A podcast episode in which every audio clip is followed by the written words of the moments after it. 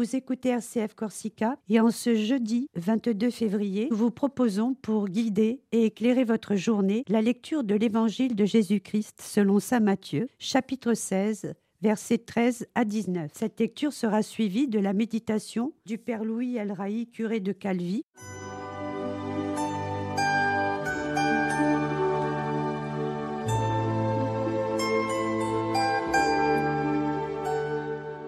En ce temps-là, Jésus, arrivé dans la région de Césarée de Philippe, demandait à ses disciples Au dire des gens, qui est le Fils de l'homme? Ils répondirent Pour les uns Jean-Baptiste, pour d'autres Élie, pour d'autres encore Jérémie ou l'un des prophètes. Jésus leur demanda Et vous Que dites-vous Pour vous?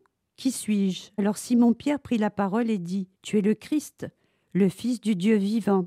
Prenant la parole à son tour, Jésus lui dit Heureux es-tu, Simon, fils de Jonas ce n'est pas la chair et le sang qui t'ont révélé cela, mais mon Père qui est aux cieux. Moi, je te le déclare. Tu es pierre, et sur cette pierre, je bâtirai mon Église, et la puissance de la mort ne l'emportera pas sur elle. Je te donnerai les clés du royaume des cieux. Tout ce que tu auras lié sur la terre sera lié dans les cieux, et tout ce que tu auras dédié sur la terre sera délié dans les cieux.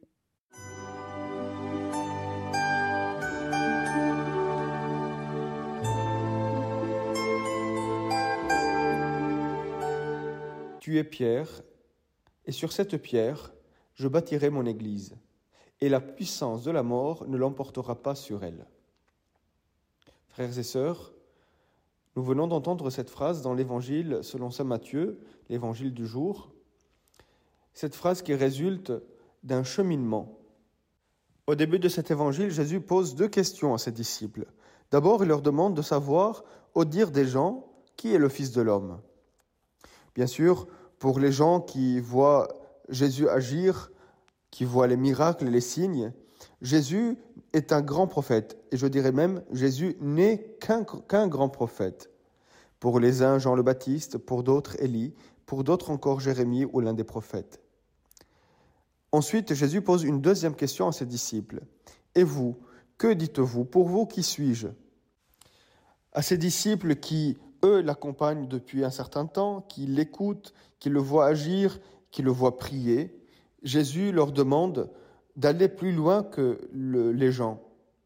Et vous qui me connaissez vraiment, pour vous, qui suis-je? Et voilà que nous avons une réponse magnifique de Simon-Pierre. Tu es le Christ, le Fils du Dieu vivant. Pierre choisit très bien ces termes. Il sait qu'en disant le Christ, il fait référence à celui qui est envoyé de Dieu, celui que le peuple juif attend avec impatience pour les sauver. Et puis il est le Fils du Dieu vivant, ce Dieu qui n'est pas le Dieu des morts, mais le Dieu des vivants. Pierre a souvent la bonne réponse, mais la suite de cet évangile nous montrera que Pierre perdra pied, incapable d'accepter qu'un chemin de souffrance et de mort attende celui en qui il a mis sa foi. Jésus le repoussera durement et lui dira Passe derrière moi, Satan. Tes pensées ne sont pas celles de Dieu. Pendant ce temps de carême, la figure de Saint Pierre peut nous inspirer, puisque nous, en tant que chrétiens, nous cheminons à la suite du Christ, nous savons qui il est, sinon nous ne marcherons pas derrière lui, nous ne pouvons pas marcher derrière quelqu'un que nous ne connaissons pas. Eh bien, en cheminant en tant que disciples du Christ, nous savons que Jésus est le Christ, le Fils du Dieu vivant. Peut-être intellectuellement, nous avons des bonnes réponses, comme Saint Pierre. Mais il y a des moments où euh, nous ne savons pas témoigner de cette foi. Nous ne savons pas faire en sorte que nos paroles, nos gestes, nos actes correspondent à cette foi et nous devenons ainsi des contre-témoignages. En cette fête de la chair de Saint Pierre, rappelons-nous que notre Église est une Église apostolique. Nous le disons dans le credo, je crois en l'Église, une, sainte, catholique et apostolique. Cette Église à laquelle nous appartenons par, par le baptême, elle s'inscrit dans la lignée des apôtres, dans la lignée de Saint Pierre.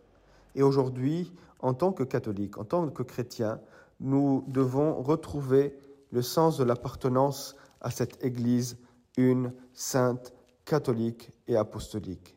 Prions les uns pour les autres, Prions pour nos pasteurs, prions pour nos évêques, prions pour notre pape.